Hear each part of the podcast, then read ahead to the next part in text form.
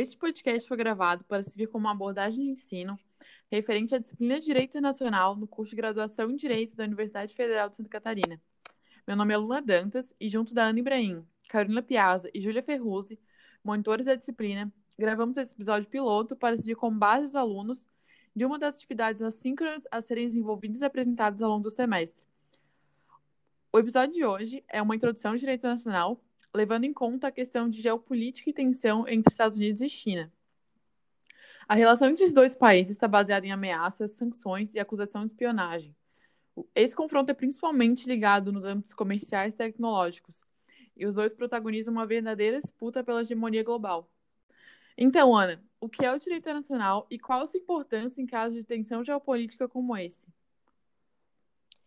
De início, o direito internacional consiste essencialmente num conjunto de regras escritas e não escritas que regem as relações entre os membros da sociedade internacional, no intuito de assegurar a justiça, a segurança, a proteção dos direitos humanos e o desenvolvimento econômico. Dessa maneira, a missão do direito internacional é o estabelecimento de uma norma jurídica internacional, auxiliando na regulação das relações externas e na boa convivência entre as nações.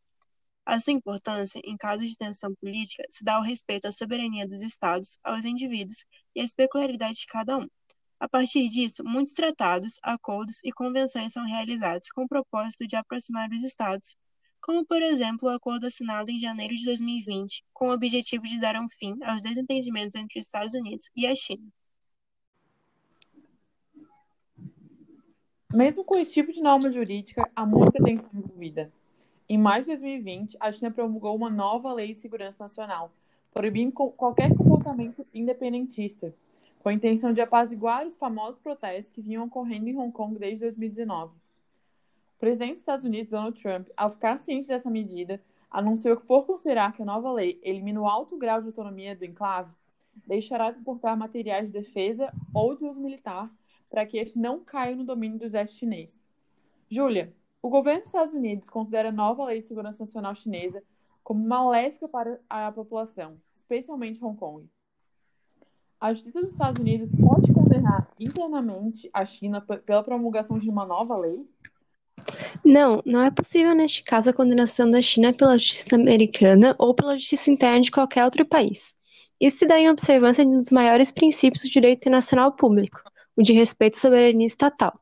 Segundo esse princípio, um Estado até pode ser julgado por outro de forma interna por seus atos de gestão, como contratos trabalhistas e administrativos realizados por pessoas físicas em nome da administração pública. Porém, ele nunca pode ser submetido à jurisdição de outro Estado ao se tratar de atos de império, ou seja, as medidas coercitivas por meio das quais a soberania estatal é exercida, como a criação de uma nova lei, que é o foco dessa pergunta. Entende-se que uma condenação ou execução de sentenças de um Estado para com outro, nesses casos, interfere diretamente em assuntos internos e fere gravemente a soberania estatal. A única forma reconhecida pela sociedade internacional de julgamento dos atos de império de determinados Estados se dá por meio das cortes internacionais, como a Corte Internacional de Justiça. O que o atual cenário de confronto entre Estados Unidos e China e a luta mundial pela vacina do coronavírus denunciam sobre o papel dos diferentes sujeitos no direito internacional? Por que a ONU ou outros órgãos internacionais não resolvem essa tensão? Então, o atual cenário de pandemia e de tensões geopolíticas evidencia o papel que os vários sujeitos do direito internacional desempenham nessa luta por uma solução ao alastramento do vírus, ficando cada vez mais saliente a participação dos chamados novos sujeitos do direito internacional na construção desse escopo normativo e costumeiro que delimita o direito internacional. Assim, além da atuação clara dos Estados, os tradicionais sujeitos do direito internacional público, é perceptível o acidente papel desempenhado pelas empresas transnacionais e organizações não governamentais, por exemplo, que contribuem em larga escala com financiamentos e novas iniciativas criativas que modelam o campo sanitário e tecnológico internacional. No entanto, o atual cenário denuncia também o que alguns estudiosos consideram uma nova crise do direito internacional, como a possível reorganização desses sujeitos e de suas relações. Observa-se, na verdade, uma tendência dos estados de se fecharem suas fronteiras, tanto em termos físicos quanto políticos, essa percepção é evidenciada ao pensarmos nessa mais recente Guerra Fria, que se apresenta entre os Estados Unidos e a China, ou na emergente Guerra Mundial pela vacina travada entre os países, que coloca os estados e empresas nacionais em constante disputa pelos status privilegiados associada à conquista científica e, cada vez mais, a atuação de organizações internacionais como a OMS em segundo plano.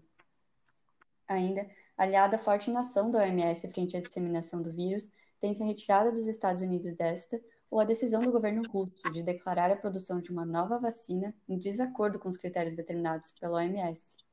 Esse cenário, portanto, escancarou os limites da atuação dessas organizações internacionais de proteção sanitária a partir de sua ineficácia na coordenação de uma resposta global, tendo disseminado uma desconfiança e descrédito generalizado por parte da comunidade internacional com relação à sua atuação e determinado uma nova dinâmica na organização das personalidades do direito internacional, cujo desfecho ainda se consolidará. Este podcast foi idealizado, criado e assistido pela professora Aline Beltrame de Moura, da Universidade Federal de Santa Catarina. Esperamos que nossa breve discussão pudemos esclarecer um pouco mais o debate em torno da China e dos Estados Unidos. Esse episódio foi gravado utilizando fontes dos jornais El País e G1 e o aplicativo Anchor.